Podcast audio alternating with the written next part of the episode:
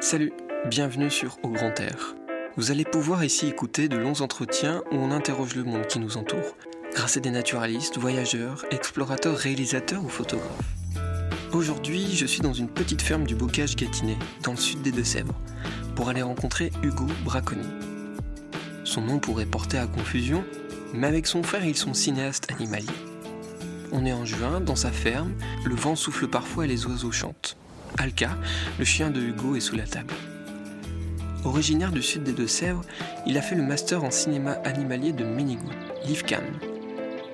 Dans cet épisode, on parle de son parcours, de comment il en est arrivé là, de sa vision du cinéma aujourd'hui et de l'importance de réfléchir sur nos pratiques. Avec Hugo, on se connaît depuis quelques années maintenant. On fait le même métier et parfois on parle de choses que le grand public ne connaît pas. Alors pour que vous ne soyez pas perdus, un petit mémo avec les noms et les projets dont on parle est disponible en description, avec des liens internet pour aller plus loin. C'est un des premiers épisodes enregistrés. Ma voix est parfois hésitante et bafouillante. La technique a peaufiné, mais j'espère que vous serez conciliant.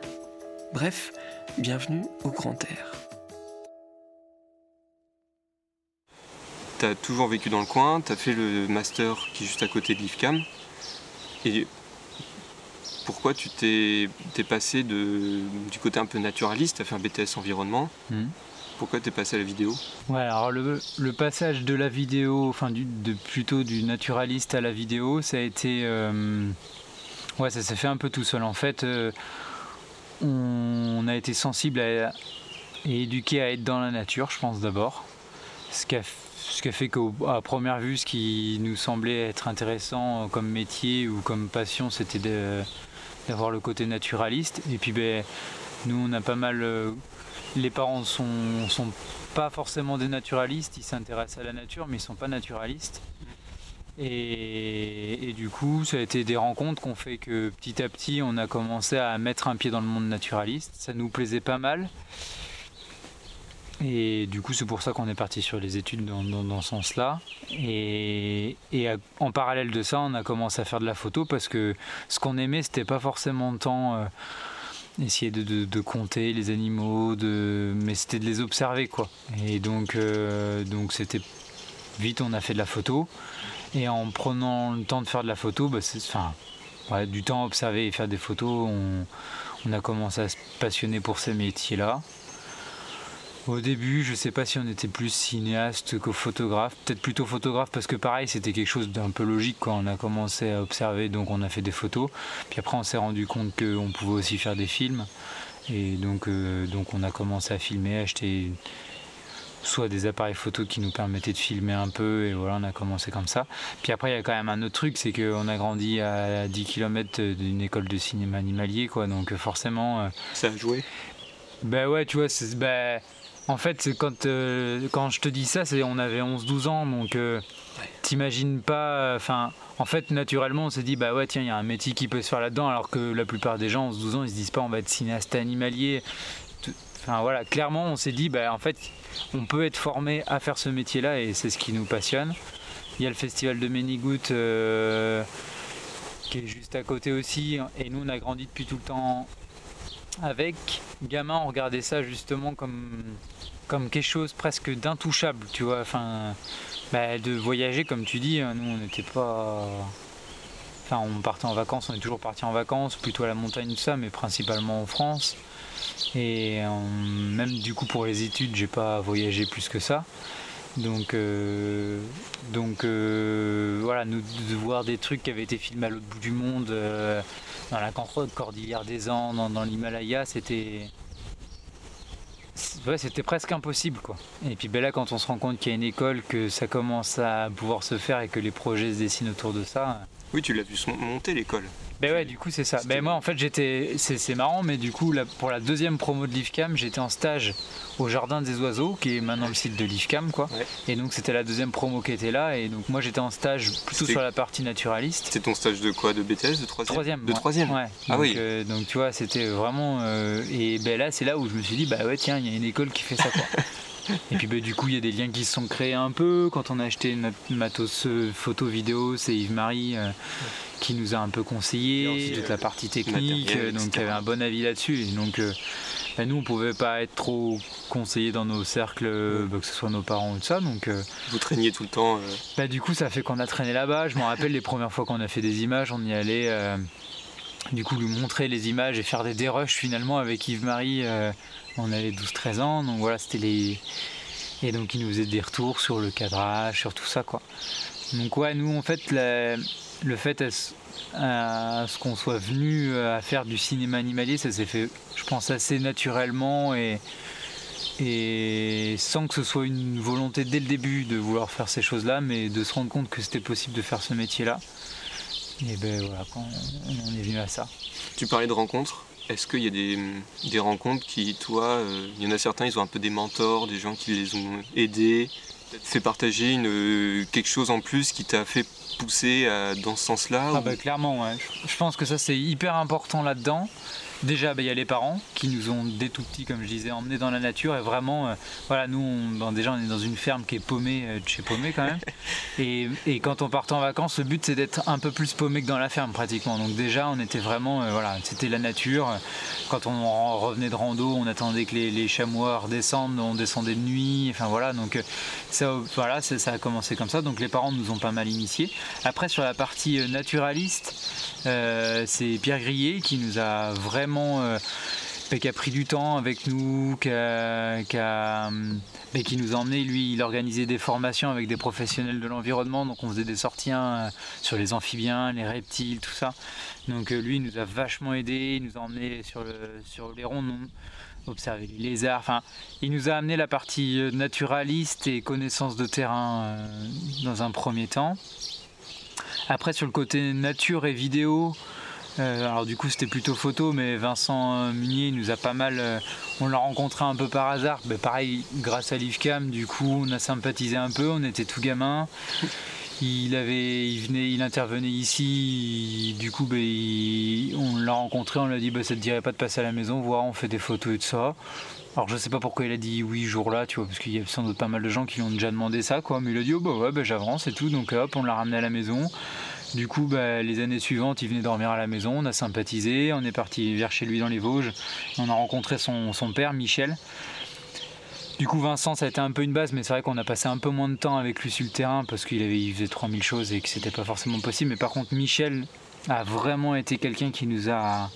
Bah, avec lui, on a passé du temps dans la nature et il nous a appris à avoir euh, un regard euh, ben, entre le naturaliste et le cinéaste, photographe de terrain, quoi, et surtout le gars de terrain, quoi. Donc ça, euh, on a vachement apprécié.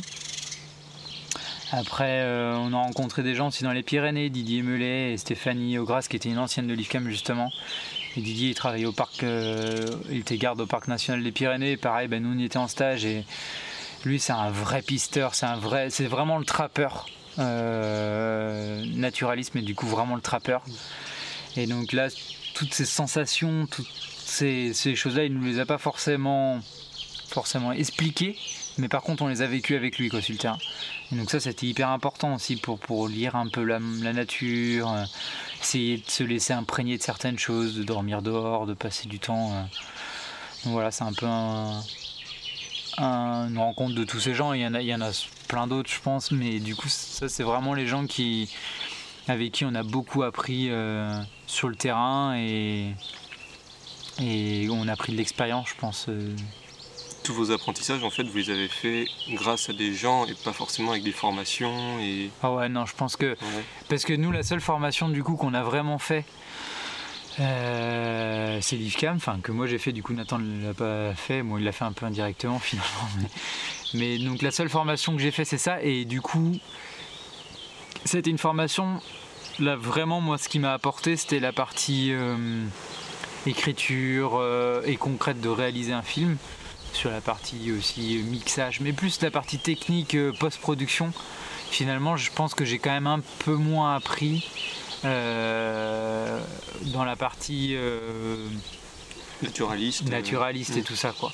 Après, ce qui est bien à l'IFCAM, c'est aussi la communauté qui se crée un peu, le réseau dans la promo, et du coup, bah, du coup j'ai commencé à, les projets qui, ont vu le jour après ont été liés avec les rencontres dans ce moment-là, mais mais ouais, non, j'ai jamais, enfin, on a tous les deux jamais fait avec Nathan de, formation propre là-dedans. Vraiment, nos formations, c'était, c'était de partir justement bah, chez les Muniers pendant trois semaines, euh, euh, aller affûter le castor. Euh, dans les Alpes, on y allait dès qu'on pouvait pendant les vacances quand on a eu le permis.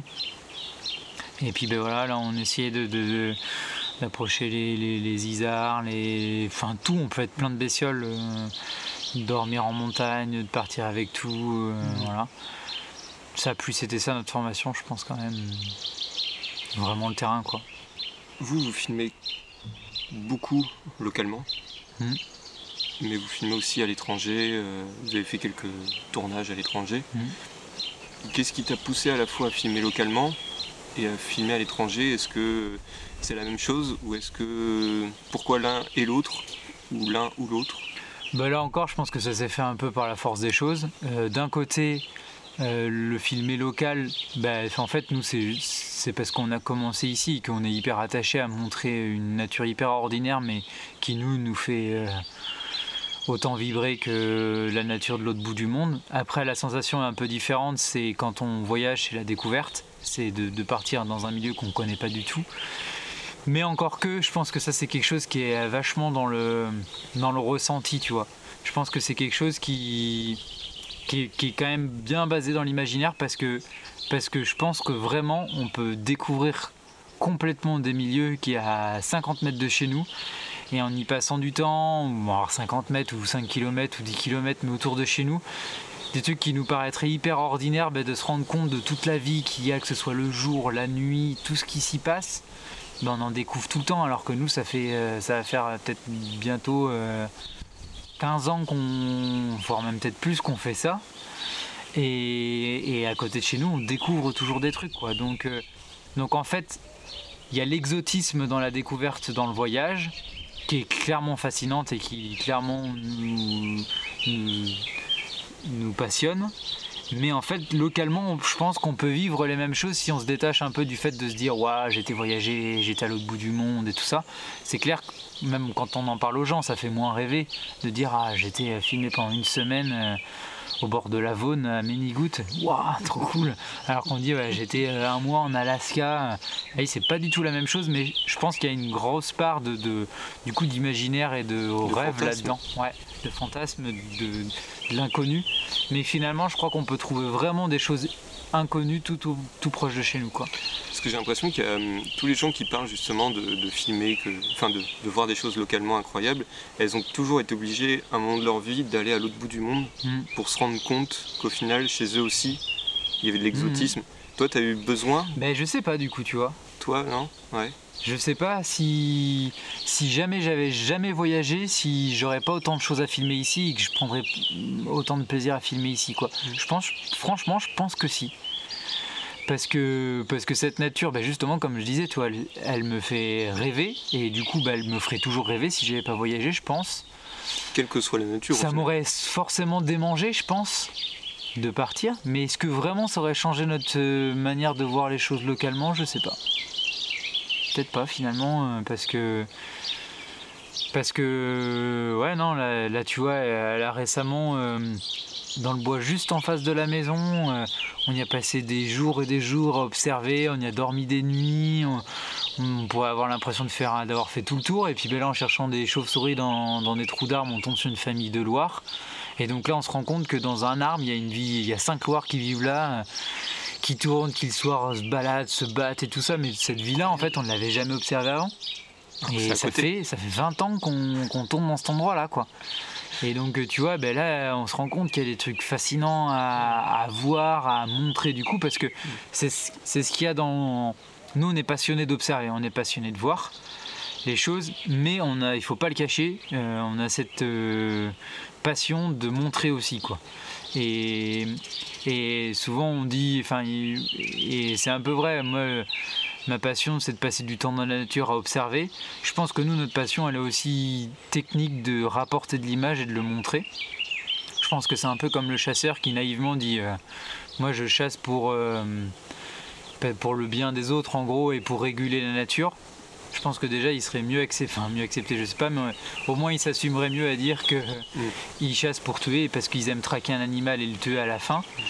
Nous, je pense qu'on filme aussi parce qu'on aime arriver à capturer l'image et à ramener une image à la fin. Je pense que c'est quelque chose qui nous passionne aussi. Le côté track, technique. Ouais, ouais, euh, je pense technique aussi de l'image, quoi, d'arriver à voir les bons cadres, la bonne image du bon truc, ça nous passionne aussi. C'est deux choses qui se complètent, quoi. Mais il faut pas le cacher. Je pense que peut-être qu'on prendrait du plaisir à aller dans la nature sans la filmer, mais on aime aussi la filmer, quoi. C'est deux choses qui se complètent. Vous considérez euh, plus euh, cinéaste ou cadreur ou réalisateur ou, naturaliste? Bah par contre, du coup, clairement, les deux sont obligatoirement liés. Si on veut vraiment, enfin, justement, toi, si on veut se passionner pour un petit coin euh, paumé de nature juste à côté de chez nous, je pense que c'est essentiel d'être naturaliste euh, et, du coup, bah, nous, on, en vient à filmer. Je pense que c'est deux choses hyper complémentaires.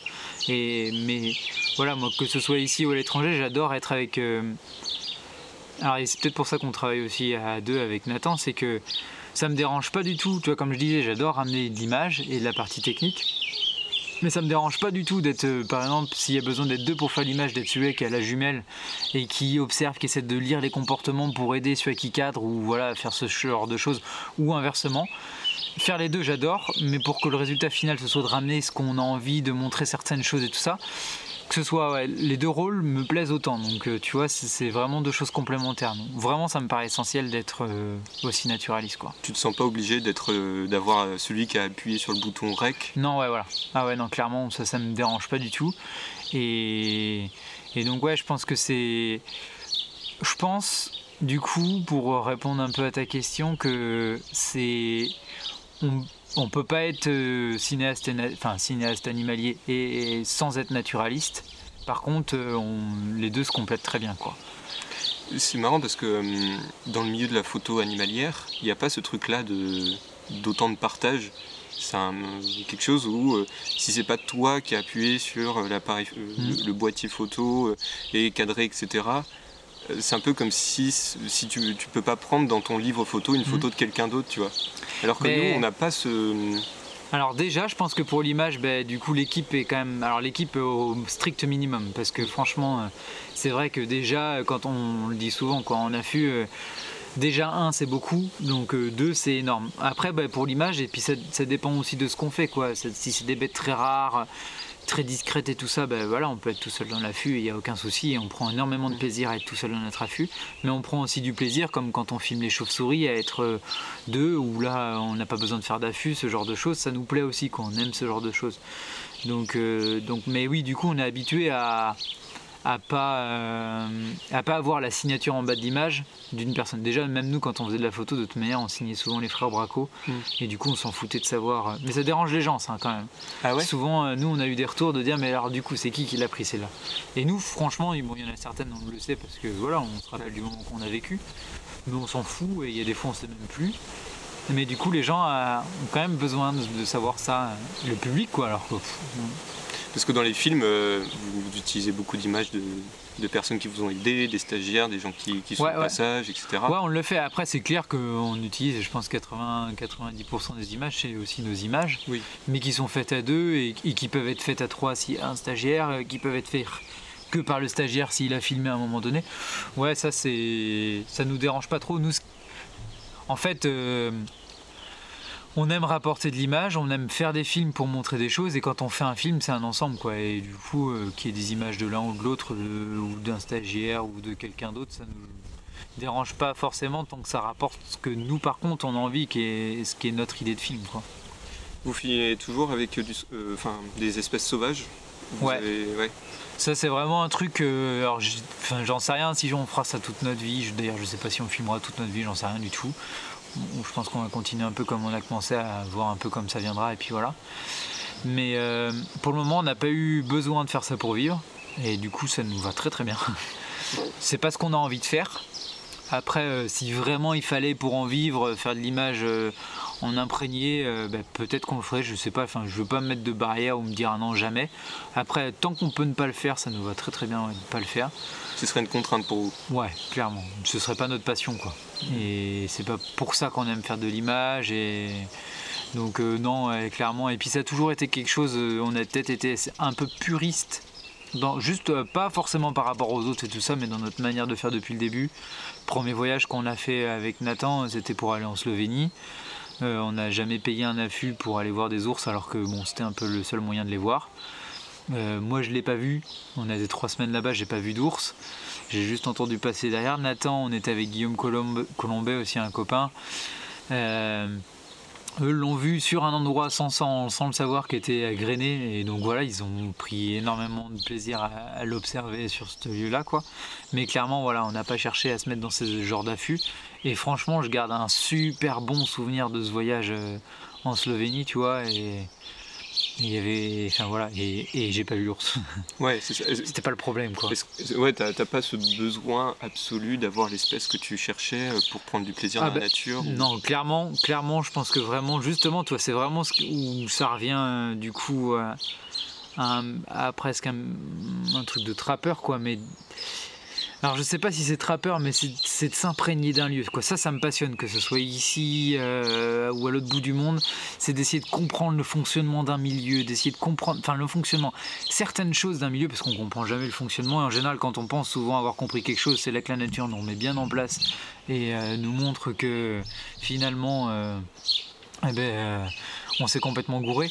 Mais voilà, d'essayer de percevoir certaines petites habitudes des fonctionnements des animaux quand on nous envoie filmer un comportement ou que ici on cherche à filmer un comportement, bah, c'est essayer de comprendre cet ensemble. Ça, clairement, c'est la passion, quoi. Et, du coup, c'est ouais, vraiment, c'est une des bases, quoi. Et on passe autant de temps à repérer, essayer de comprendre qu'à faire de l'image réellement, quoi. Alors, dans le but finalement de faire de l'image et de ramener de l'image, tu vois, mais est-ce que c'est tricher de, faire des affûts à pâté de... Bah ça en fait je pense pas que c'est tricher. Enfin de toute manière, euh, c'est quoi tricher quoi déjà Oui. C'est en fait, euh, c'est moi je sais pas déjà ça. Et puis tu vois dans un film, c'est quoi tricher? Est-ce que tricher c'est euh, le fait de raconter qu'on a tout filmé dans un endroit comme là, on a fait un film sur une petite zone de bocage qui a Bougon, il y a quelques images qui viennent pas de Bougon. Pourtant on raconte l'histoire de Bougon. Est-ce que ça c'est tricher ou pas? Bah peut-être ouais parce que du coup si on dit qu'on a fait un film sur cet endroit-là, on peut dire que bah, de mettre des images d'un autre endroit c'est tricher. Mais sauf que les images qu'on a captées à un autre endroit raconte très bien ce qui se passe dans ce lieu-là. Donc est-ce que de rapporter ces images-là, c'est tricher? Mais est-ce que le fait d'utiliser un 600 mm ou un 500 mm, c'est pas tricher par rapport à utiliser un grand angle? Parce que bah, du coup, forcément, on choisit un cadre. Mmh. Alors est-ce que en fait, le fait de faire de l'image, c'est pas tricher de toute manière? Et d'essayer de raconter ce qu'on veut, d'essayer de cadrer, je sais pas trop. Du coup, euh, moi, ce qui me gêne un peu plus, c'est dans l'imprégné, c'est quand c'est mal utilisé. C'est quand c'est utilisé pour raconter des conneries sur. Euh, quand c'est pas dit, en fait. Ben alors, déjà, quand c'est pas dit. Mais euh, bon, voilà, au pire, c'est moi ce qui me gêne vraiment. Enfin, oui, clairement, quand c'est pas dit, c'est pas terrible, mais ce qui me gêne clairement, c'est les... ceux qui racontent des fausses histoires animalières ou qui sont bourrés d'anthropomorphisme et tout ça, et qui du coup sont faux qui raconte des fausses euh, observations de la nature, ça, ça me gêne. Et, ça me gêne d'autant plus que quand c'est pas dit. À la limite, si on raconte cette histoire et qu'on dit que c'est une fiction et que voilà, on raconte un peu ce qu'on veut avec ces animaux-là, bon bah pourquoi pas, à la limite c'est assumé quoi, je veux dire. C'est plus documentaire. Bah ouais, c'est pas vraiment documentaire. Ça me dérange moins, mais mais ouais, c'est quand on essaie de faire croire que c'est ça et que là c'est vraiment faux. Mais voilà, mais la, notion, elle est quand même, elle est quand même particulière. Après, clairement, nous, c'est un truc de conviction personnelle, c'est qu'on aime faire ça dans la nature et, et moi, je me vois pas. Euh, et puis, c'est comme tout, c'est comme un peu le débat sur l'élevage. Euh, est-ce que manger de la viande ou pas, tu vois mm. Est-ce qu'on en a vraiment besoin de filmer des animaux imprégnés pour pouvoir raconter la nature ou le fait que ce soit extraordinaire? Je sais, je sais pas, moi je pense que non, du coup, mais. Vous vous sentez un peu au, service de l'histoire Ou est-ce que c'est plus en fonction de ce que vous avez que vous allez raconter une histoire? Qu'est-ce que vous, quand vous vous placez quand, ben, là encore. Déjà, quand, tu fais quand vous écrivez au scénario, est-ce que vous, vous partez d'une idée euh, ou d'animaux ou de plans que vous avez filmés pendant plusieurs années et vous, Comme les Lapiers, les Anéric Lapier, mm. ils ont plein de rushs mm. d'images qu'ils ont depuis des, dizaines d'années mm. et après ils font un film en fonction et ils complètent un petit peu. Ou est-ce que vous, partez d'une idée comme avec Bougon Est-ce que vous êtes parti de l'idée de faire un film sur le Bougon et à ce moment-là vous avez construit tous vos plans autour de, ce scénario. Comment est-ce que vous écrivez vos... Ben, c'est un aller-retour un peu entre les deux. Du coup, euh, là, toi, par exemple, pour le film de Bougon, euh, c'est basé sur du. On a fait des images pour, euh, pour d'autres personnes sur ce lieu-là. On s'est rendu compte qu'il y avait un lieu hyper intéressant. Il y avait une espèce de. Bah, du coup, le film s'appelle Fort Caractère, mais voilà, de, caractère de cette terre très sèche en été, hyper humide en hiver. Donc on s'est dit qu'il y avait quelque chose, un personnage à jouer autour de ça. Donc là clairement on est parti sur cette base-là. Le film est assez écrit, on a vachement écrit de choses, mais basé sur des. Quand on écrit, on se base pas mal sur des vidéos qu'on a déjà faites, des images qu'on a déjà tournées pour justement apporter un peu de détails, d'émotion, de description, essayer de plonger les gens dans, ce truc-là. Un peu comme un repérage au final. Ben voilà, voilà, c'est ça. Et du coup, nous on se base vraiment ça pour écrire. Et puis après, ben, c'est un aller-retour entre ce qu'on arrive à voir, ce qu'on n'arrive pas à voir. Après, nous, il y a l'histoire et il y a quelque chose, je pense, qui nous concerne pas mal et qu'on aime bien mettre en avant dans les films. C'est euh, la partie euh, sensation, émotion, tu vois, qui passe dans la nature. Essayer de montrer ces choses-là, ces, petites ambiances qui. Toi, par exemple, il y a un passage que j'aime bien dans le film de Bougon et que même je regrette qu'il soit pas plus long.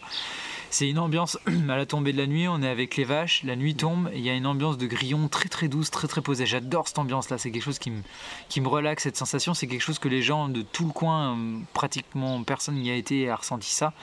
Et bien ça, ce moment-là où il y a juste les vaches qui sont là, le bruit des vaches, le son des vaches qui, qui ruminent, qui broutent, qui sont dans la nature, et puis cette ambiance, des grillons très douces. Ben ça, c'est vraiment, je trouve que là, on arrive à passer les sensations que moi j'aime aussi mettre dans nos films, quoi. Donc euh, ces petites émotions, c'est aussi, euh, c'est aussi une des bases de l'écriture, quoi. Donc, euh, donc ouais, c'est un peu un mix, quoi, entre l'histoire et. Oui, le petit chien. voilà. Alka, Alka, Alka. Allez, stop. Là, stop. T'as des, as des souvenirs comme ça de de rencontres animalières en tant que naturaliste ou en tant que cadreur ou ah ouais bah ça il y en a plein. Ah ouais? Ouais ouais je pense il y a un truc qui t'a marqué bah, pas vraiment. Enfin en fait si il y en a beaucoup qui nous ont marqué quoi. Je pense qu'on est un peu tous les deux pareils Nathan. Tu vois comme ça je te dirais pas il y a ça c'était vraiment trop ouf. Il y a eu des, des, super bonnes sensations euh, mais dans plein de choses quoi. Du coup quand hum, le premier film que j'ai fait quand j'étais à l'IFCAM du coup enfin le deuxième film sur la jeunette. Bon, là, clairement, les premières observations de la jeunette et d'arriver à la voir de nos propres yeux, d'arriver à la filmer. C'était à côté de chez toi en plus. Ah ouais, bah là c'est à 200 mètres de la maison. Quoi. Euh, et là, tu vois, bah, quand on parle de bestioles qu'on connaît pas, la plupart des gens savent pas du tout qu'il y a ces bestioles là autour de chez nous, alors que bah, tu vois, elle est présente, elle est tout près des maisons, elle peut même venir euh, presque dans les maisons. quoi. Donc ça, euh, ça clairement, ça a été des super bonnes sensations, mais il y en a plein des moments comme ça, tu vois. Ben là, des petites soirées aux engoulevents, tu t'es posé, euh, c'est le début de l'été, c'est des belles soirées, ils viennent chanter tout près, ils tournent, ils volent à toi. Tout ça, c'est des super sensations. Euh. Là, on est en train de faire un film sur les dessinateurs, on a passé des super moments euh, avec Laurent Vinnegar là en Suisse où on le filmait, on, était pour le Grand Duc, on attendait, il y avait une petite falaise, on imaginait clairement il y a un petit chêne en haut de la falaise. Lui nous disait qu'il venait se poser là, on s'est fait l'image, on y était deux nuits, la deuxième nuit, bim, il vient se poser là. ben là, ouais, les sensations, elles sont super cool, mais il y en a plein comme ça, quoi. Que ce soit à l'étranger, pareil, la première fois, on a vu un ours euh, tomber de la nuit dans une ambiance de folie, en même temps, la, ouais, la, peur un peu de l'animal et en même temps la fascination qui est là, toutes ces sensations. Donc il y en a plein, il n'y a pas de moments plus euh, qui ressortent, qui se dégagent vraiment des autres. Mais par contre, c'est ça qui fait qu'on y retourne, c'est que justement, il y en a plein et que c'est ce qu'on aime vivre dans la nature. C'est les émotions qui te font. Ouais, voilà, c'est le moment où tu es là, tu es là. Waouh! Mais des fois, c'est tout con. Quoi. Enfin, là, en ce moment, on filme des hirondelles. Des fois, je suis juste devant la maison, je suis là.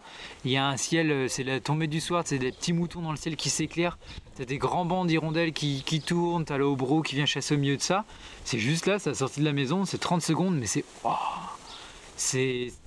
Ouais, c'est des moments. Alors, je pense c'est des petits moments de bonheur, de, de super bonnes sensations. Et ça, du coup, bah, il y en a plein. C'est très souvent quoi. Les blaireaux, t'es là en affût, t'attends, t'attends, t'attends. Surtout que nous ici, on a pas mal galéré à les filmer, des tout petits, on avait envie de le filmer. On avait lu tous les trucs de Robert Hénard qui te parlaient de ça, et nous, galère, galère quoi, pour les avoir. Donc les premières fois, on les a vus, c'était c'était trop cool. Tu vois, là, je parle même pas pour moi parce que j'ai vu les images, mais je suis sûr que pour Nathan, c'était ouf. Les renards ici, on galère. Et là, il y a très récemment, il y a eu des super séquences. Des petits renardos qui, à la sortie du taillé, qui têtent la mer de, deux soirs de suite magnifique, super temps de jeu. Et ça, c'est un truc, pareil, 20 ans qu'on est là, on n'a jamais euh, une ou deux fois fait une des Renardo, mais c'est tout. Et là, cette séquence-là, trop cool, quoi. Donc, il y en a plein. Ouais, un peu ce bonheur de ramener de l'image aussi. Mais ouais, voilà, tu vois. C'est comme je te disais, c'est vraiment un mix de entre le fait d'observer et le fait d'arriver à capter. Mhm. Mais vous pouvez faire l'un ou l'autre aussi. Ouais, ouais, clairement. Sans problème. Bah, tu vois, les, les il y a des fois on filme pas du tout, on est juste aux jumelles et c'est juste trop cool, quoi. Vous réfléchissez beaucoup vos cadres, vos... quand vous allez filmer, euh, quand vous dites ah, on va se placer de telle façon pour avoir tel cadre, ou c'est un peu à l'instinct bah, c'est un mélange des deux là encore, tu vois. Ouais, quand même, après il y a des images qu'on recherche à avoir et tout ça. Donc, Avec les chauves-souris, c'était. Voilà, clairement, le travail. Et là, par exemple, les chauves-souris, clairement, il y a une grosse partie repérage et tout ça, et après une grosse partie technique. Oui, parce que c'était fait à l'infrarouge. C'est filmé en infrarouge, euh, voilà, dans un lieu assez ouvert, enfin, où assez grand, mais pas énorme non plus. On peut pas utiliser télé, mais on utilise des grands angles. C'était au ralenti aussi C'est au ralenti, donc en pleine nuit, dans le noir total. Là, on filme en travelling, euh, donc il y a beaucoup, beaucoup de techniques derrière pour réussir à faire le plan. Et voilà, tu vois, clairement, l'ensemble du fait de devoir bricoler nos systèmes pour arriver à capter ces images le fait de, travailler dans le noir, donc de devoir euh, recommencer plusieurs fois pour avoir ce qu'on veut, et en même temps d'avoir trouvé le lieu, d'avoir l'observation et tout ça, ben là le tout fait que ça, ça nous fait bien kiffer. Hein. Vous avez été, euh, enfin toi, tu as été en Alaska. Hmm. Euh, est-ce que le fait de, de prendre l'avion, tout ça, ça te. Ouais, bah si. forcément, ça nous concerne, tu vois. Tu t'es posé des questions là-dessus Sur l'avion? Bah, tu sais, euh, c'est quand même vachement récent ça. Ouais. Je pense qu'il y a 5 ans, euh, personne ne se posait trop la question, et en particulier même les gens, les naturalistes et tout ça. On avait un petit peu de remords et tout ça. Peut-être qu'à cette époque-là, on commence à se poser des questions, mais je pense qu'il y a quand même encore très peu de gens qui vraiment se disaient ouais, Moi, ça m'embête de prendre l'avion, et vraiment, je vais essayer de faire autrement. Je pense qu'il y a des gens qui commencent à se dire Vraiment, ça m'embête, et voilà. Euh, bah, clairement, c'est pas forcément essentiel pour vivre. J'ai pris énormément de plaisir à faire ça. S'il y avait d'autres projets comme ça, je pense qu'on referait. Tu vois, on a un projet sur la chèvre des montagnes. Clairement, on va pas la filmer en... ouais, on va pas la filmer en gatine. Et il faudra certainement prendre l'avion. Euh, bon après tu vois ça fait euh, ça doit faire 4 ans que j'ai pas pris l'avion 3 ans tu vois je sais pas trop mais voilà, si je prends l'avion tous les 3 ans ça me dérange pas tant que ça, tant que c'est pas excessif quoi. Euh, après, euh, et après justement parce que nous on a la possibilité de travailler très localement et du coup le mix des deux nous plaît. Donc euh, clairement si je devais partir six fois dans l'année en avion, je me poserais plus de questions et ça m'embêterait peut-être un peu. J'y pense, je me rends compte, j'en ai, conscience. après, le fait d'être raisonné te... Ouais, ça me convient. Après, peut-être que je changerais, hein, tu vois, là-dessus Là, ce que je te dis maintenant, ça se trouve. Mais parce que clairement, il y a, y a c'est pas un effet de mode. Enfin, si, aussi. Peut-être heureusement que ça devient un peu à la mode de faire ça parce que pour changer les choses, si, si c'était pas à la mode, ça aiderait pas vraiment. Mais, euh, mais du coup, euh, non, j'en ai, j'en ai toujours eu un peu confiance. Enfin voilà, on se le disait quoi. Mais, mais ça, me, ça me semble rester raisonnable de, de faire ce genre de choses. Quoi. Toi, ce qui te fascine au final, c'est vraiment l'immersion. C'est pas tant. Ah ouais, bah clairement. Toi, tu pourrais passer des heures euh, si, si, on te met dans une tente pendant trois semaines dans la forêt. Et, ah ouais, je pense que ouais, ouais, ouais, voilà, mais parce que justement, ouais, que ce soit un peu n'importe où. Bon, après, il y a des endroits qui sont quand même beaucoup plus fascinants. Ce qui est, ce qui a été fascinant pour moi à l'étranger, je trouve, c'est le fait de se retrouver dans des écosystèmes. Et ça, je pense qu'il y a d'autres gens qui te le diront, qui ont voyagé, ou qui sont encore complets, quoi. Où tu as encore les grands prédateurs et, et et de pas être à la même place dans la nature, pas te ressentir dans la même chose quand tu es dans une forêt où tu te dis qu'il y a des ours. Toi, comme en Alaska et tu te dis qu'il y a un grizzly qui peut être un peu partout, c'est pas du tout la même sensation d'être dans la nature que d'être ici dans le bocage, quoi. Quand, même. ouais, quand il y a un ours dans une forêt, même si tu le sais. ah ouais, ouais. Il y, a quelque chose en ah plus. Ah ouais, clairement. Hmm. tu vois, il y, a pas mal de pays où, de croyances où l'ours, c'est un peu un, un esprit fantôme, tu vois Mais clairement, cette présence-là, que tu crois en n'importe quoi que ce soit, ou tu crois en rien, mais il y a quand même cette espèce de, de, présence là qui est là, qui est. du coup, je comprends bien euh, les gens qui, qui, qui, qui, ont toutes ces, toutes ces histoires autour de l'ours. quoi. C'est vraiment le fantôme de la forêt qui, qui apporte une autre dimension quoi, à la nature. Et euh, l'autre jour, tu me parlais que euh, tu avais, trouvé un truc étonnant à l'étranger, c'est que tu retrouvais. Alka Tu restes ici. Hein. Tu trouvais des, comportements similaires entre ce que tu voyais ici et des choses qui étaient à l'autre bout du monde. Mais ça, c'est l'écosystème, quoi. Ouais. Je trouve que hum, l'écosystème qu'on a ici, un peu l'articulation de l'écosystème qu'on a ici, avec euh, les insectes, les, les, les, les herbivores, les grands prédateurs, les petits prédateurs, tout, tout cet ensemble-là, il est... Et puis du coup, la place de chacun de ces animaux, tu les retrouves partout. Et c'est ça, vraiment, c'est la sensation que j'ai eue quand j'étais en, Alaska, où vraiment tu changes de continent, toutes les espèces sont quand même différentes, mais tu retrouves les mêmes types que la mésange, tu retrouves les mêmes types et du coup les mêmes un peu comportements et les mêmes manières de pouvoir les utiliser aussi pour comprendre les lieux alors du coup les corvidés et toi c'est quelque chose pas mal de gens qui observent la nature nous ont toujours dit bah voilà si tu veux suivre les grands prédateurs suis les corvidés quoi. Souvent c'est des bons bah ouais voilà c'est ça. Mais alors c'est pas forcément non les corvidés c'est pas forcément des proies mais justement les, les corvidés se servent des grands prédateurs pour se nourrir ah. de leur reste. Et euh, tu vois que ce soit quand tu vas aller traquer le lynx euh, ibérique euh, tu suis les pies euh, ben, du coup, l'ours, quand tu entends les corbeaux qui tournent pas mal, ben, il y, a pas mal de chances pour qu'ils tournent mmh. là. Euh, exactement la même chose euh, en Afrique du Sud sur les félins. alors, c'est d'autres corbeaux, d'autres corvidés, d'autres espèces, mais ça marche pas mal. Donc voilà, tu as des espèces d'associations que tu retrouves toujours. Quoi. Puis cette place que moi, ça me, du coup, ça me fascine. Cette place que, tu vas retrouver, alors ça s'appelle peut-être pas la mésange, mais c'est une autre famille ou truc comme ça. Mais mais voilà, tu trouves euh, les espèces qui, qui, patrouillent en groupe, qui, qui sont dans les arbustes, euh, celles qui sont plutôt au sol. Tu vois, on trouve nous ici les alouettes, les pipites et tout ça, mais partout que tu tu as toujours ces espèces d'oiseaux euh, qui vont plutôt vivre au sol, hein, dans les milieux ouverts.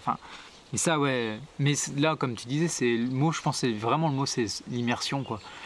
Mais du coup, quand tu t'immerges dans ces milieux-là, tu retrouves ces, similarités, mais en même temps dans des milieux qui sont complètement différents, que tu sois dans la jungle, que tu sois dans les forêts un peu humides de, l'Alaska, que tu sois un peu dans le désert euh, du Kalahari ou n'importe quoi, euh, ou au Sénégal, tu vois, tout le temps tu retrouves cette espèce de phénomène. Et aussi, ce qui est marrant et ce que j'adore aussi, c'est euh, la relation humaine qu'il y a à ce milieu-là, que tu retrouves. Et euh, tu vois, euh, au Sénégal, les grands prédateurs qui restent, c'est la hyène. Mais il y a une espèce d'aller-retour entre la fascination de cet animal, la peur, il y a toujours une espèce de peur. Du coup, tu vas trouver des gens qui vont te dire il bah, faut faire attention, c'est super dangereux. Et puis finalement, tu te rends compte qu'il n'y a pas tant d'espèces qui sont ultra dangereuses, quoi. Que, souvent c'est une méconnaissance ou c'est une espèce de, fantasme qui est autour de cet animal. Mais tu as la même chose avec les ours en Alaska, tu as la même chose avec le, léopard au Sri Lanka. T'as cette espèce de truc où t'as des gens fascinés qui te parlent de de cet animal-là, certains pour qui c'est la peur qui, prime, d'autres qui, c'est la fascination et du coup qui vont dire ouais il faut faire vachement attention, mais moi je les vois souvent, euh, ouais voilà j'y vais. Et ça du coup euh, j'aime vraiment bien ce, aussi ce lien avec euh, la manière dont les humains vivent avec aussi. C'est... Oui parce qu'ils vivent avec cette contrainte de l'espèce un peu dangereuse. Ben ouais. Et au final c'est pas ils vivent avec la contrainte, c'est pas, ils sont pas heureux non plus certains. Euh, ah bah non non, mais clairement, faut pas, faut pas se voiler la face. Hein, c'est pas le monde des bisounours. Et là-bas, enfin, que ce soit au Sénégal avec les hyènes, quand ils peuvent en buter, ils les butent. Euh, oui. Euh, en Alaska, c'est encore chassé. Alors pas tant là du coup pour des raisons d'élevage, mais tu vois, pareil, tous les prédateurs un peu que tu as dans le Kalahari, là en Afrique du Sud t'as plein d'éleveurs de moutons, euh, bah, quand il y a des grands prédateurs qui sortent des réserves qui sont un peu protégées, euh, bim, hein, ils, sautent aussi. Quoi. Malheureusement, euh, ils, je sais pas s'ils vivent vraiment en harmonie avec. Quoi. Mais bon, eux, dans ces régions-là, il y, en a encore. Quoi. Nous, on a vraiment été plus loin. Quoi. C'est, un mythe ou pas l'harmonie avec la nature? Non, je sais pas, ouais. Mais après, est-ce que l'harmonie, c'est. Enfin, toi, c'est pareil, ça c'est un peu anthropique, quoi, l'harmonie. C'est que est-ce que euh, est-ce que de toute manière, si tu enlèves l'homme d'un écosystème, est-ce que le lion il est heureux de vivre avec les gazelles? Est-ce que les gazelles elles sont heureuses de vivre avec le lion? Bah, forcément, j'en sais rien, tu vois. Je me dis, euh, l'harmonie, c'est quand même un truc un peu humain. Euh, je suis pas certain. Après, ce qui est certain, c'est que euh, ils ont besoin de vivre ensemble pour que le milieu et, plus le milieu est complexe et diversifié, plus ben, du coup il, se maintient et moins il risque de, de, disparaître. Ça, je pense que ça me semble assez concret. Mm. Après. Ils peuvent pas vivre l'un sans l'autre, mais ils se le savent pas, quoi. Non, moi, franchement, je pense que l'homme peut se sentir en harmonie dans la nature. Et moi, vraiment, quand je, me sens bien dans la nature, je pense que je peux dire que c'est de l'harmonie. Mais euh, de là à dire qu'on va vivre en harmonie avec les grands prédateurs en France et qu'il y a forcément un moyen de le faire, je suis pas certain qu'on arrivera à ça, mais clairement, je sais pas s'il y en a enfin, vraiment des endroits où on peut, et vraiment si la nature vit en harmonie. Euh, Enfin, vraiment, et puis tu peux pousser les trucs encore plus loin. Est-ce que le brin d'herbe, il est content d'être brouté? Tu, enfin, Tout, euh, enfin, vraiment, on peut, non, c'est même pas que j'en sais rien, c'est que je pense pas. Franchement, tu vois. C'est pas une question à se poser au final de. Bah, je ouais, non, enfin, vraiment, je pense que c'est un truc d'humain de se dire qu'il faut vivre en harmonie avec la nature.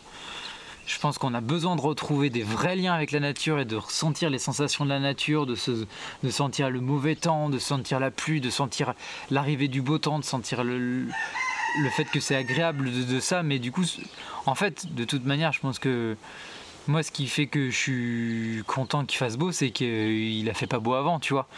Du coup, est-ce que j'étais content qu'il fasse pas beau? J'en sais rien. Mais. Mais t'as besoin qu'il fasse pas beau. Ben voilà. mais de toute manière, voilà, s'il faisait toujours beau, on se rendrait même plus compte qu'il peut pas faire beau. Donc, euh, donc tu vois, euh, non, ouais, vraiment, je pense que l'harmonie, c'est. C'est d'accepter les contraintes. Ben ouais, voilà. Alors du coup, ben, il y a des moments où tu vas vivre bien et des moments où tu vas pas être bien. Et donc, toi, c'est pareil avec les grands prédateurs. Quoi. Il y a des moments où ils vont pas nous déranger, il y a des moments où ils vont nous déranger. Le truc, c'est le tout, c'est l'accepter, ça. Mais, mais du coup, c'est vrai que la fin de là, tu vois, ça en parlant, je me dis ça, mais de chercher à vivre en harmonie avec la nature, euh, c'est peut-être pas la bonne solution finalement pour du coup que ça se passe bien, quoi. Mhm. Après, là, c'est qu'un avis euh, personnel. Hein, mais... Bah oui, heureusement. oui, oui, oui. J'aurais pas la prétention de l'imposer à tout le monde, mais, mais ouais. Tout à l'heure, tu parlais de, des comportements euh, de, toutes les espèces. Tout ça, tu l'as appris avec des bouquins Ou est-ce que tu l'as appris avec, euh, sur le terrain, en vivant les choses avec les gens? Ah ouais, non, je pense que vraiment c'est l'observation. C'est le temps. pas les bouquins, déjà je sais pas lire, donc... Euh. Ouais, au final. Non, mais malheureusement, je lis pas beaucoup. Et du coup, c'est beaucoup venu du terrain. Et d'ailleurs, même c'est assez marrant, tu vois, parce que a j'ai rencontré d'autres gens qui se sont mis à la nature et qui commencent plutôt par euh, connaître tout le bouquin par cœur et puis après essayer de les reconnaître sur le terrain. Alors pourquoi pas, hein. enfin chacun sa manière, il n'y a, pas de, a pas de recette quoi. Mais nous on a vraiment fonctionné à l'inverse. Par exemple, je pense qu'on a commencé à observer des espèces qu'on ne savait pas comment elles s'appelaient. Par contre, on savait les observer, on savait les reconnaître au son et au bout d'un moment on s'est rendu compte que c'était le piquet pêche, tu vois, par exemple. Clairement, petit, euh, je me rappelle de ça quoi ou d'observer la mésange à longue queue, pas forcément être sûr que ce soit la mésange à longue queue, par contre de l'avoir déjà observé pas mal de fois. Et donc nous, on a plutôt commencé à l'inverse. Mais après, je, pense que c'est pas la majorité. Mais ça, ça vient du fait qu'on a été immergé par des parents qui, se sentaient juste bien à être dans la nature et qui n'avaient pas forcément besoin de savoir que ça, ça s'appelle du trèfle ou que l'arbre c'est un frêne, mais juste se dire bah tiens cet arbre il est différent de celui-là, tiens il y a ça dedans, il pousse de telle forme, c'est cool, c'est beau, euh, on se sent bien, on est bien là. Et donc, euh, donc je pense que on a, on a commencé comme ça, quoi, disons. T'as pas eu cette approche scientifique euh, ben, c'est venu, c'est venu après, tu vois. C'est venu après. Tu l'as eu quand même euh, avec tes études ou? Ouais, bah ouais. Après, bah, puis les relations du coup, toi, avec les personnes que je te dis, eux nous ont apporté la partie scientifique et connaissance de la nature, mais euh, mais pas pas forcément la partie. Ouais, c'est parce qu'après, il y en a quand même une partie qui est, qui est un peu importante, tu vois. Pas le cas. Il n'est pas d'accord avec ce que je dis, je pense. il a un avis. La partie. Euh, enfin, après, si tu veux, comme je disais, tu vois, il faut quand même arriver à mettre des noms au bout d'un moment sur certaines choses parce que c'est plus facile et tout ça. Pour partager aussi. Mais c'est pas forcément essentiel. On peut commencer vraiment la nature juste en observant. Puis après, en plus, du coup, après, le, le reste vient tout seul, quoi c'est hyper facile, tu te poses pas la question quand tu as observé plein de fois la mésange à longue queue. c'est pas dur de retenir qu'elle s'appelle Mésange à longue queue. Quoi. Et du coup, en plus de retenir son son, ses attitudes, son, comportement. milieu, tout ça. quoi. Par exemple, tu vois, je me rends compte quand on emmène des gens avec nous que très vite je vais identifier une espèce sans m'être dit euh, tiens, il y a tel facteur, tel facteur, tel facteur qui font que c'est ça, mais que instinctivement, tous ces ensembles, la silhouette, la manière de voler, la manière de marcher, ou le bruit du déplacement, l'ensemble des choses, l'heure qu'il est, le milieu où on est, ben, tout de suite je vais avoir quelque chose qui va arriver. Et où je me serais pas dit alors tiens rémiche plus longue. Alors forcément certaines espèces tu es obligé de- d'en arriver à ces critères là mais, euh, mais ça ça vient vraiment ça devient un peu instinctif. Et du coup il n'y a pas de facteurs qui font que mais c'est un ensemble et c'est un contexte qui fait que tac là t'as le vol le comportement là, je me dis tiens c'est peut-être ça quoi Donc quand, quand tu découvres une nouvelle espèce, des fois ça te dérange pas de ne pas savoir son nom au final. Bon, non, pas vraiment, non. Ouais. Et tu vois, bah, quand on était au Sénégal, par exemple, on était avec euh, quelqu'un qui nous a pas mal guidé là-bas, qui était un fou furieux de- d'ornitho, euh, un super gars de terrain. hein. Et, et du coup, il nous disait toujours les noms, lui il voulait qu'on les note pour qu'on ait fait la plus euh, grosse euh, liste de coches euh, à la fin du truc. Alors franchement, tous les deux, on s'en foutait complètement. Mais et du coup, mais alors peut-être aussi ça vient que on a du mal à peut-être à retenir les noms. Enfin, ça vient dans un second temps quoi, et, que et que et que pas on s'en foutait complètement, mais pratiquement par contre on était super content de voir différentes espèces, de, de découvrir ben, justement qui sont les pics de cette région-là, qui sont les mésanges de cette région-là. Tu cherches un peu des cousins euh, locaux. Ouais, voilà. euh, Et ça, du coup, c'est- comme je te disais, là, dans l'immersion, là tu, là, tu le retrouves, quoi. Ces habitudes-là. Toi, au Sénégal, je me rappelle vraiment, on sortait à la tombée de la nuit. euh, donc, c'était au moment où on faisait le film sur la Jeunette, on filme aussi les engoulevents ici. On sort à la tombée de la nuit, dans les ambiances qu'on adore et de ça. Et là, hop, même attitude qu'un oiseau qu'on voit bien ici. qui- Alors là-bas, il se pose au sol, il chante un peu au sol aussi. Mais c'était les engoulevents, tu vois. Et du coup, bah, trop classe, quoi. On se retrouve à observer les, les- les séquences dans les zones désertiques d'engoulevent, euh, avec quelques arbres et du coup plutôt au sol, mais tu retrouves voilà, les, mêmes, les mêmes types d'animaux. euh, et c'est trop cool, quoi. C'est plutôt du matin, du soir pour euh, les. Je sais pas trop. Ouais. Ni l'un ni l'autre, mais. Mais, mais, mais quand c'est pour aller dans la nature et pour observer, euh, ça, me- enfin, ça me motive quoi. Peu importe au final. Ouais. Je vais pas te dire que je suis un super lève-tôt et que tous les matins je suis debout à 5 heures, c'est pas vrai. que je suis un super euh, couche-tard, c'est pas vrai non plus. Je suis un bon dormeur, je pense. Mais par contre, j'aime, j'aime, j'aime dormir dehors, j'aime passer du temps dans la nature. En fait, tu vois, d'y être, quoi, déjà. Et du coup, après, dans un second temps, d'observer. Mais tu vois, par exemple, le- je sais plus quand est-ce que c'était, l'automne dernier ou l'autre d'avant, on était dans les Asturies. C'est un endroit que du coup j'ai bien kiffé parce que parce qu'en fait tu ben justement tu te poses à des endroits. Alors c'est des endroits pour observer l'ours. On l'a vu deux fois là-bas. Et mais tu vois sur trop deux semaines on y était quoi. Et mais par contre passer des heures posées à la jumelle dans un petit coin paumé de montagne bien calé on va y passer la nuit aussi. Et de passer trois heures dans les jumelles observer en face sur le versant d'en face hyper loin sans filmer là du coup un troupeau de cerfs qui est là, hein, de voir un peu les attitudes, les déplacements, les comportements, puis d'un coup, paf, l'ours qui sort à un endroit. Il y a des zones à l'outre où ça tournait aussi pas mal, à la tombée de la nuit, les ambiances. Ah, mais ça, mais moi, voilà, toi, j'ai passé 15 jours. euh, hmm, Je faisais pas ça tous les soirs et tous les matins, mais quand même très souvent. Et ça, je m'en lasse pas, quoi. Pareil, quand on était en Roumanie, on a passé beaucoup, beaucoup de temps à jumelles, à scruter, quoi, essayer de trouver. Ah, ça, ça, vraiment, j'adore. Et de bivouaquer, et de la solitude, tout ça, c'est important pour toi? Mais alors ça, je sais pas trop. J'ai pas une super grande expérience de la solitude, solitude. D'être dans la nature, euh, ça a aucun souci, mais j'y ai rarement été tout seul. Quand j'ai fait ça, c'était très souvent avec Nathan, du coup, ou avec d'autres gens, mais rarement tout seul, tout seul. Euh, je l'ai fait quelques nuits comme ça dans la nature, à dormir. Après, voilà, c'est aussi une habitude. Ici, nous, l'été, euh, mais ça, c'est toute la famille. C'est ma mère, c'est Nathan, c'est... On dort dehors une bonne partie de l'été, quoi, même quand on est à la maison, quoi. Et ça, voilà, c'est une habitude. Ma mère, elle dort. Alors là, en ce moment, elle n'a pas commencé, mais elle dort euh, en général de juin à octobre dehors. Avec Tant qu'il pleut pas, elle, elle est dehors. quoi. elle, elle prend son duvet, elle se met dehors sur Bah, elle a un lit carrément dehors en fer ouais. euh, et elle dort dehors quoi. Ouais, Trop tout l'été quoi. Et tant qu'à peu, quoi. Et, donc, nous, alors c'est un peu moins le cas euh, là en ce moment, parce que la météo est un peu pourrie, qu'on n'a pas, parce qu'il faut que ce soit pratique et tout ça de sortir ton lit tous les jours et tout ça. Mais, mais ouais, mais c'est trop bon. Et ça, du coup, c'est vraiment ces sensations-là qu'on aime, quoi. Donc, euh, donc j'ai pas une expérience de solitude dans la nature, mais enfin de solitude dans la nature, si, en affût et tout ça, mais pas sur longtemps, quoi. Je suis pas comme Vincent Muni qui part trois semaines tout seul je recherche pas forcément ça. T'as pas ce besoin-là Non, je pense pas. Enfin, je pense pas parce que du coup, je l'ai pas vécu, mais je pense pas. Moi, j'aime bien le partage, justement. Ce que je kiffe, c'est que quand tu rentres d'affût, que t'as passé ton temps en nature, tu te mets ton petit feu le soir, tu discutes à la tombée de la nuit, t'as les chauves-souris qui tournent autour, as, tu repars observer parce que le clair de lune vient de se lever, et puis, et puis là, tu discutes un peu, tu t'es posé. Ça, euh, ça, ouais, ça, j'adore au coin du feu. Euh. Ouais, voilà. Et du coup, c'est ça toi, qui est bien, c'est que ça, ça peut se faire partout, quoi. Hmm. C'est que tu vois, bah, dormir dehors, on peut dormir devant notre baraque euh, ici, ou dormir en pleine montagne. Euh, bon, bah, que ce soit l'un ou l'autre, ça. Et nous, ça a toujours été ça. Enfin, tu vois, même quand on part en vacances, c'est pas pour filmer. Ben voilà, on part avec le fourgon, au pire on dort dans le fourgon ou dans la voiture. Mais on est parti trois semaines en vacances en Islande, en Écosse, ou trucs comme ça. Ben voilà, on dort plus paumé possible, euh, pas dans un camping, euh, loin de tout, euh, de se lever le matin, de se faire ta petite toilette dans le torrent, tous ces trucs-là, c'est des choses qui qu'on adore aussi quoi. C'est une excuse au fait le, cinéma.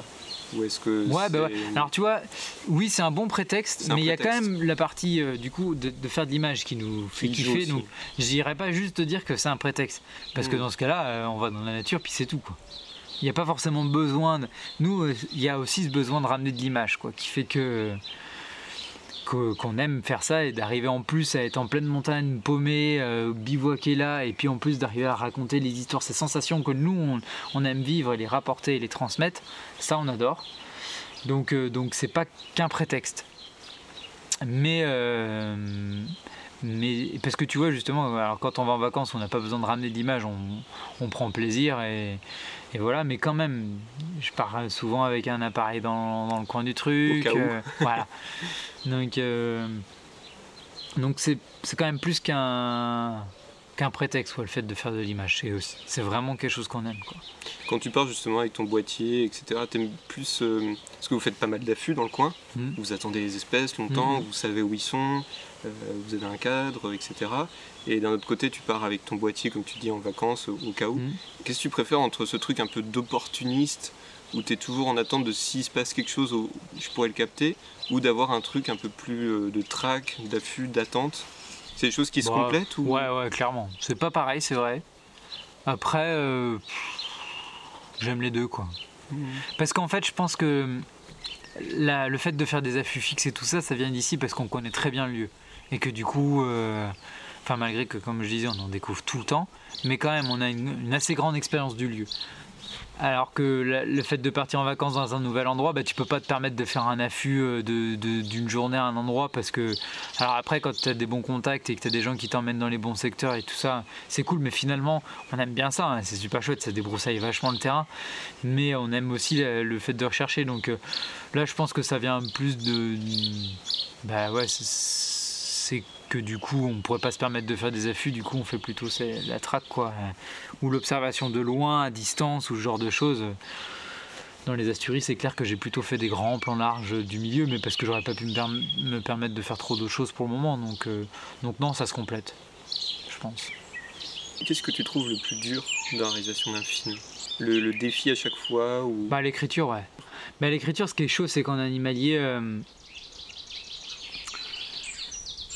Comment tu arrives justement en écriture à anticiper les comportements Mais alors déjà ça tu peux pas trop. Hmm. Donc, euh, donc déjà quand on écrit quelque chose, c'est vraiment une manière de cerner notre travail sur le terrain et de raconter une histoire euh, de manière générale. Tu vois là comme quand on a filmé à Bougon, il y a vraiment des choses qui sont importantes pour, pour la narration. Puis il y a des choses qui sont de l'opportunisme quoi. Il y, a une séquence qui se passe devant toi, bah, tu la montes et du coup elle s'intègre ou pas au scénario. Après, nous, quand on écrit, du coup, comme je te disais, on se base pas mal sur des images qu'on a déjà faites, qui n'ont pas forcément été faites dans ces lieux-là, mais qui nous permettent de mettre du détail dans notre écriture, de mettre du comportement, de la mise en situation qui serait pour nous, du coup, assez difficile à imaginer à l'avance. Après, euh, après, ce qui est compliqué, c'est que justement, c'est le fait de raconter des histoires sur ce qui se passe dans la nature. Nous, euh, finalement, peut-être si on pouvait faire des films euh, où ce serait juste de l'animalier, sans voix off, sans rien du tout, et qu'on arriverait à mettre les images bout à bout pour que ça recrée des séquences et, des et les sensations, les émotions que nous on ressent quand on les capte, on arrive à les transmettre, ça ce serait cool quoi. Mais bon, le public est pas forcément, c'est pas forcément facile de le capter sur ces choses-là c'est pas très rémunérateur de travailler euh, comme ça. C'est pas facile de trouver des, fonds euh, pour la télé en proposant un film sans voix off, euh, complètement contemplatif et tout ça. Et, quand même, il y a des choses intéressantes à raconter et à écrire et pour donner cette, toutes ces choses-là que, que je te parle depuis le début, elles viennent d'une chose, c'est nos sens. Tout ce qu'on fait, c'est c'est le regard qui est travaillé, c'est l'ouïe qui est travaillé, c'est c'est vraiment un ensemble de alors même l'odorat quoi à certains moments mais tout ça tous ces sens nous ils ont été excités depuis tout gamin quoi. Et donc ça on le capte. Ce qu'on se rend compte c'est que la plupart des gens le voient pas le sentent pas le captent pas toutes ces choses là du coup ils sont pas sensibles. C'est tous ces petits détails. Donc le but quand nous on fait des films c'est d'essayer de donner des petites clés pour apporter ces détails de, poésie dans un tout petit truc, de sensation dans un tout petit truc, quoi. Donc, euh, donc le but quand on écrit, c'est d'essayer de faire passer ça. Et tu vois, là, le film sur Bougon, le parti pris d'écrire de manière poétique sur des. un peu sous forme, pas de haïku, mais de, petits détails de la vie, d'une petite goutte d'eau qui, qui sont sur les fleurs au matin et qui, qui, qui, qui s'en vont avec le soleil. Mais toutes ces choses-là, nous, ça nous touche mais parce que notre regard a été veillé depuis tout le temps à ça, quoi. Et qu'on n'arrête pas. Et que du coup, le moindre petit mouvement à un endroit, la moindre petite silhouette, avec tout ce qu'on a observé, nous permet déjà d'avoir une idée. Alors des fois on se plante, hein, je dis pas, mais, mais d'avoir une idée de ce que ça peut être, ou de se dire tiens là ça semble pas mal pour filmer la tourterelle des bois. Et du coup en effet c'était le bon endroit. On ne sait pas l'expliquer pourquoi, comment. Et des fois c'est pas le bon endroit, mais mais, mais voilà, tout ça, c'est parce que nos sens ont, été travaillés depuis tout gamin là-dessus, quoi. Et ça, la plupart des gens le ressentent pas, quoi. Ou, le captent pas, mais c'est normal, hein. Parce qu'ils n'ont pas été habitués. Mais parce qu'ils n'ont pas été habitués, ou parce que parce qu'à un moment donné, on, les on leur a pas donné les petites clés qui leur permettent de faire ça, ou parce que simplement ils n'ont jamais pris le temps de s'arrêter, de se poser. Et comme je te disais sur la séquence où on entend les petits grillons, les vaches qui broutent, juste la lueur de tomber la nuit un peu bleutée, euh, des nuages un peu présents, noirs, et puis des zones un peu plus claires, et hop, un petit truc, euh, un merle qui chante encore au loin, tous ces petits détails qui font que nous, ben, on y est bien quand on ressent ça, ben, les gens les captent pas, quoi, les entendent pas finalement. quoi. Et tu vois, c'est un truc marrant, mais là, là tout à l'heure, on entendait les chauves-souris qui, qui crient un peu dans la maison les chauves-souris, la plupart sont dans des habitations. La plupart des gens ne les voient même pas, quoi, les chauves-souris. Alors qu'elles sont là et que tous les matins et tous les soirs, elles sortent, elles tournent autour de la maison et puis y avoir des belles colonies. Et ben voilà, tout ça, c'est une question de regard qui a été sensibilisé des, tout petits. Et donc euh, ça c'est vraiment important. Et donc nous le but quand on, enfin le but pas toujours, hein, mais souvent dans les films, c'est d'essayer de faire passer ça, quoi. De, que les gens puissent avoir les outils pour être. Voilà, c'est ça. Et donc le fait d'écrire, permet d'apporter quelques clés supplémentaires. Juste euh, que le fait de montrer les images que nous, elles, nous ont touchés, mais peut-être ça suffirait pas pour le, grand public. Quoi. Et tu, tu, ouais, pour toi, ça passe par l'écriture bah, L'écriture apporte une seconde. Euh, des clés Des clés, voilà, Comme, ouais, des petites clés. Quoi. Tu vois, par exemple, euh, là, on n'a pas du tout écrit encore, mais depuis le printemps, on a pas mal commencé à faire d'images sur les hirondelles. Les hirondelles, moi j'étais étonné qu'il y ait des gens, tu vois par exemple, ils en ont chez eux, c'est quand même quelque chose qui est très visible, facile à observer de ça. Et il y en a qui savent pas que c'est un nid d'hirondelle, tu vois par exemple. Bon, il y en a qui le savent, mais ils n'ont pas fait attention, ils savent pas s'il y a 5 petits ou 3 ou qu'ils sont déjà à la deuxième couve, et même à la limite le nombre on s'en fout, mais de savoir que tu vois ces, petits détails d'observation, il faut que notre regard il s'arrête là-dessus. Et les gens n'ont pas tous cet arrêt sur ces, choses-là. Et donc là, l'idée pour le moment, c'est de faire beaucoup d'images sur toutes ces choses. Ben justement, comme je te disais, le soir, tu sors de la maison, elles tournent autour, euh, elles sont toutes excitées, elles ont un cri particulier parce qu'il y a le hobro qui est pas loin, on le voit pas, mais nous on sait qu'à force d'observer les hirondelles qu'il est là et qu'il est caché ou, ou le tour.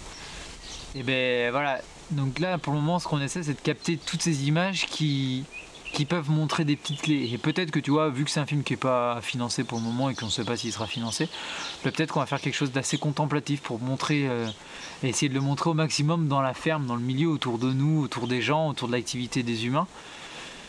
Et pour, pour essayer de passer les choses. Mais ouais, voilà, nous, c'est ce qu'on aime bien faire. Quoi. Ça fait pas très longtemps qu'on nous a posé des questions et qu'en fait, on s'est vraiment rendu compte de ce qu'on disait et qu'en fait, on disait des conneries en fait, euh, on se dit, bah ouais, tu vois, la, manière dont je te parle des choses, on, se dit, bah, nous, on est des purs animaliers, quoi. Mm. Et c'est vrai, dans le milieu, on est plutôt euh, classé comme ça. en fait, tu regardes tous les films qu'on a fait, pour le moment, il n'y a que le film sur Bougon où il n'y a pas d'humain qui parle, mais il y a quand même de l'humain. et tous les, autres, euh. tous les autres, il y, a de l'humain. Ah oui finalement. Et puis là, tout le film qu'on tourne sur les dessinateurs, on passe par l'humain.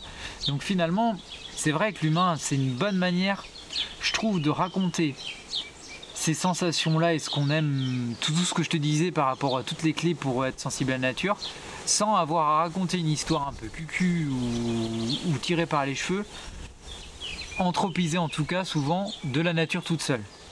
Et du coup, bah finalement si, en fait on filme vachement l'humain, et tu vois, les dessinateurs, c'est clairement exactement ce que je te disais. C'est que nous, ça nous fait vibrer avec ces gens qui ont une manière de regarder la nature et qui sont obligés. Parce qu'eux, faut qu'ils enregistrent pour retransmettre ce qu'ils ont. Donc eux, ils sont obligés de déguiser leur regard à, plein de détails que même nous, ça fait 15 ans, qu'on, 15 ou 20 ans qu'on observe, mais ben, qu'on n'avait pas forcément vu, tu vois. Et du coup, ben, c'est des super bons passeurs pour passer ces émotions-là. Et c'est pour ça qu'on adore faire ce film et filmer avec eux c'est que ça c'est trop cool quoi. Et, donc bah ouais finalement l'homme il facilite pas mal la vulgarisation de ces de toutes ces clés qui permettent d'être touché par la nature. Ouais, vous avez monté avec ton frère l'association Un brin de nature, c'est ça? Ouais. Euh, cet assaut, elle avait pour but de monter des films que localement ou non, non, non, pas forcément. Bah, tu vois, là par exemple, le projet euh, qu'on a sur la chèvre des montagnes, euh, pas forcément. Euh, là, c'est clairement une fascination depuis un petit moment de, pour cet animal qui est quand même une sacrée gueule.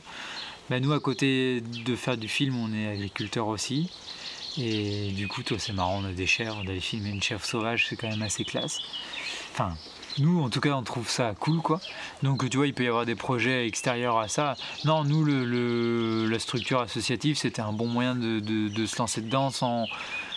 Ben, justement, en, pouvoir, en, pouvant commencer doucement de différentes manières parce que on aime bien transmettre aussi. Et tu vois, si on intervient à l'IFCAM pour en, formation, euh, ben là Nathan c'est pareil, il intervient dans des stages de formation à l'image on aime ça aussi, toi, la, partie transmission. Du coup, avec l'assaut, c'est hyper souple. Quoi. On peut à la fois bah, donner des cours. Moi, du coup, bah, là, je peux faire mon statut d'intermittent, le compléter, euh, du coup, avec le boulot qu'on fait sur l'assaut. Donc, tous ces allers-retours, ils sont assez cool. Et puis, bah ouais, non, c'est une partie un peu administrative, quoi. Mais et ça nous permet aussi de continuer à faire un truc assez cool, l'association, c'est que ça nous permet assez facilement de faire du bénévolat. Et ce qu'on fait encore pas mal, quoi. Euh, d'aller diffuser des films gratuitement un peu partout, bah, ça nous permet d'être couverts, que la salle soit qu'elle soit assurée parce qu'il y a l'assaut et tout ça, et sans que bah, nous du coup on ait d'argent à sortir euh, pour faire tout ça, et que nous on le fasse gratuitement, on intervient dans les écoles régulièrement, euh, c'est gratuit aussi, enfin voilà ces choses là, ça nous tient pas mal à cœur de garder à faire ça, et donc l'association c'est cool à gérer pour ça. On dit souvent que le métier de cadreur, réalisateur de nature animalier, c'est un métier assez difficile pour en vivre. C'était le cas pour toi ou est-ce qu'est-ce que ça je sais pas trop. Pareil c'est que c'est un peu atypique euh, tu vois quand je te dis on est agriculteur mais en fait euh, ben, réellement non. Enfin du coup on est juste à être familial sur la ferme mais du coup on gagne pas notre vie à être sur la ferme. Mais pour le moment on fait euh, je pense pas mal d'heures sur, sur le truc. Bon à terme on va reprendre la ferme mais là encore, c'est la volonté de faire plein de choses différentes. Ça on adore ça. Euh, c'est vraiment passionnant aussi l'agriculture. donc, euh, faire de la vidéo d'agriculture, ça nous plaît. Mais euh, on a un cadre de vie, on produit, ben, on pratiquement pas de viande, on produit pratiquement tous nos légumes, donc on achète assez peu de choses. Donc nous, pour le moment, on n'a jamais eu de mal à vivre de notre métier. Et bon, après, les gens, ils sauraient ce qu'on gagne. Il y en a plein qui. C'est impossible de vivre euh, comme ça, mais, mais voilà, le style de vie qu'on a nous permet de vivre avec assez peu et du coup de faire ce qu'on aime. Donc pour le moment, c'est cool. Après, je sais pas si on arrivera à tenir tout le temps comme ça. Hein. Peut-être que ça marchera pas du tout. Hein. Mais bon, pour le moment, on n'a jamais été contraint et dans la galère euh, financière pour nous empêcher de faire ce qu'on aimait faire. Quoi. Donc pour le moment, on a pu toujours faire ça. J'espère que ça va pouvoir continuer, je sais pas trop. Donc je sais pas si c'est difficile d'en vivre ou pas. quoi. Si vous avez adapté votre mode de vie. Ben ouais, nous. Euh, ben là encore, ça, on essaie un peu d'avoir un. je dis un écosystème du coup, mais voilà, on fait plein de choses. Et donc ça nous permet de ne pas avoir cette pression-là, quoi. De pas être obligé de faire nos heures d'intermittence pour être sûr de pouvoir vivre et de ne pas avoir à se retrouver à la rue, quoi. Mais nous, la manière dont on vit, on n'a pas cette pression-là, quoi. Le fait de, comme tu disais tout à l'heure, de, travailler à la ferme et d'avoir votre activité de cinéaste, c'est un équilibre que vous avez trouvé d'avoir ces deux choses-là Je pense, ouais. C'est important pour vous deux de d'avoir ce, de pas faire que du cinéma. Ouais, je pense. Euh, peut-être qu'on pourrait vivre que de faire du cinéma, euh, tu vois, euh, et qu'on s'en lasserait pas. Je sais pas, mais par exemple, quand je suis parti à l'étranger, j'étais super content de revenir sur la ferme. Mais le premier truc que j'ai fait, c'était des boulots sur la ferme, c'était d'aller faire les foins, c'était d'aller faire ces choses-là. Mais j'avais impatience de, j'étais impatient de le refaire, quoi. Alors là, on a toujours participé à la ferme. Là, depuis deux ans, on y passe vraiment beaucoup plus de temps mais c'est vraiment quelque chose qui nous passionne aussi, quoi. Et c'est quelque chose de très concret, quoi. Alors après, ce qui est délicat, c'est de mixer pas mal de choses en même temps. C'est le fait de, tout faire par nous-mêmes sur la ferme, de construire beaucoup de choses, de tout faire par nous-mêmes pour le cinéma. Enfin, c'est quand même assez lourd et psychologiquement, des fois, c'est quand même assez, compliqué, quoi, de tout gérer. Parce qu'au niveau des heures, c'est clair que c'est énorme. Mais derrière, ça nous permet euh, d'être assez libre, quoi. Et donc, euh, donc euh, non, je pense qu'on est, on est dans un équilibre qui est pas trop mal. Après, c'est un équilibre qui, est très très variable quoi. Entre le temps qu'on passe à filmer et le temps qu'on passe sur la ferme, je sais même pas, tu vois. Vous en fichez au final d'avoir un film qui prend 4 ans à faire euh Bah du coup un peu ouais. Après, euh, le, bon, il faut quand même que ça tourne et Nathan est quand même salarié de l'association, il faut quand même sortir un salaire sur, sur, sur l'association tous les mois, ce genre de choses. Mais oui, on est assez libre. Tu vois, le film sur les dessinateurs, euh, ben, on s'est pas mis une pression énorme. Il va falloir qu'on s'en mette peut-être un petit peu, mais euh, ça doit faire 4 euh, ans, enfin peut-être 5 ans qu'il ait commencé. quoi. Ah C'est important pour vous de prendre son temps? Ah bah par contre ça c'est essentiel c'est votre, enfin c'est votre clé, c'est le. le c'est pas forcément, mais oui, oui, oui, c'est clair. Alors tu vois, le, bon, le film sur les dessinateurs, le truc qu'il va falloir qu'on se rende compte, je pense, c'est que on adore le tournage et que du coup, je pense qu'on pourrait tourner 10 ans des dessinateurs et pas monter de film derrière. Euh, peut-être que ça nous plairait quoi aussi. Donc ça va être délicat de se dire tiens, on arrête de filmer les dessinateurs. Donc euh, ça c'est clair. Après. Euh, il est produit comme film ou c'est vous qui. Pour le moment, non. Justement parce qu'on voulait se laisser le temps. Mmh. Là, on est en train d'écrire pour, euh, pour pouvoir être produit hein, quand même. Mmh. Mais justement parce qu'on voulait se laisser le temps de connaître les gens, de passer du temps sur le terrain, de revenir, de revenir. Et puis les, les, dessinateurs sont pas mal pris aussi, donc l'emploi du temps n'est pas toujours facile à gérer. Donc entre nous, avec les contraintes de la ferme aussi. Euh, D'acquérir toujours une légitimité au final à parler de ces dessinateurs bah ouais, clairement là c'était créé vraiment tous les, tous les dessinateurs qu'on filme, c'est des amis. Et c'était ce, lien d'amitié qui nous semblait vraiment important pour être en confiance totale sur le terrain, de pouvoir faire comme on veut et, et du coup de passer du super bon temps sur le terrain quoi. Vraiment c'est un, un tournage qui... Et du coup on filme pas mal d'humains, mais qui, on adore. On adore les tournages. Là, on va partir la, semaine prochaine en tournage filmé Benoît Perrotin là, dans le Marais Breton. On a impatience quoi. À chaque fois, c'est une aventure. Bah, c'est une petite aventure, hein. c'est trop rien. Hein. on, va dormir dans un fourron, euh, dans le marais, du milieu du marais breton. C'est un petit peu d'aventure, pas grand chose. Après, voilà, on est avec notre casse-croûte dans le truc, on dort là-bas, on s'imprègne du milieu. On va passer deux jours avant, avant que Benoît arrive, à observer vraiment, à essayer de repérer où ils sont. Ouais, ça, là, s'immerger dans le milieu et y être, euh, ça, on adore. Être vraiment euh, les oreilles ouvertes. Ah, ben là, on est plongé à faire que ça. Là, ça va être de jour comme de nuit. Alors après, ben, ça va être la journée, il va y avoir des creux, on va se taper une sieste euh, dans, un petit champ. Euh, parce que le soir et le matin, il faudra être euh, en train de filmer. On va, on va grignoter un petit truc, se faire un petit pique-nique paumé au bord d'un truc. Voilà, c'est tout l'ensemble qui va avec quoi. Mais on va être immergé, on va être aussi et aussi du coup gérer la partie image, du coup dérocher la journée, voir ce qu'on a fait, voir ce qui manque, tout quoi. C'est important la sieste. Ah oui, ça un animalier c'est pas mal parce que quand tu dois faire des grands Déjà, c'est quand même vraiment agréable de faire la sieste dehors, de bien paumer dans un coin, bien calé et tout. Donc ça, c'est déjà très bon. Et ouais, nous surtout que, comme je te disais, on est ni du matin ni du soir, je pense. Du coup, euh... faut rattraper dans la journée. Ouais, voilà, c'est ça. ça. Parce qu'en général, c'est vrai que toi, ben là, le, le hibou, je pense qu'il va falloir être debout vers 4h, 4h30. Euh, et puis le soir, ben, ça finit vers 22h30, 23h, le temps de bouffer un petit bout, de ranger, de monter le campement et de dormir. Ben tu dors 4 euh, heures euh, par nuit. quoi. Donc, donc la sieste, elle est méritée. Elle est super cool. Et puis bon, en pleine journée, c'est pas les meilleures lumières, c'est pas les meilleurs trucs. Donc ça, ça, fait, ça fait partie du truc, tu vois. C'est tout un ensemble, de, un mode de vie. quoi. Ok. Bon, je pense qu'on a fait le tour. Hein. c'est bien de finir là-dessus. ouais, carrément. bon, mais merci beaucoup, Hugo. C'était trop cool. C'était vraiment hyper intéressant. Et eh bien, tant mieux. Est-ce que vous avez un site donc que vous avez lancé Oui. je, sais même pas l'adresse. si, je crois que c'est euh, les frères Braco. Euh... Les frères Braco il me semble. Si vous êtes arrivé jusque-là, merci beaucoup d'avoir écouté cet épisode. Vous pouvez retrouver Au Grand Air sur les applications podcast, sur mon site internet clémentcouturier.com et sur l'Instagram Au Grand Air. La musique a été composée par Marin Robert et si l'épisode vous a plu, n'hésitez pas à en parler autour de vous, c'est fait pour ça.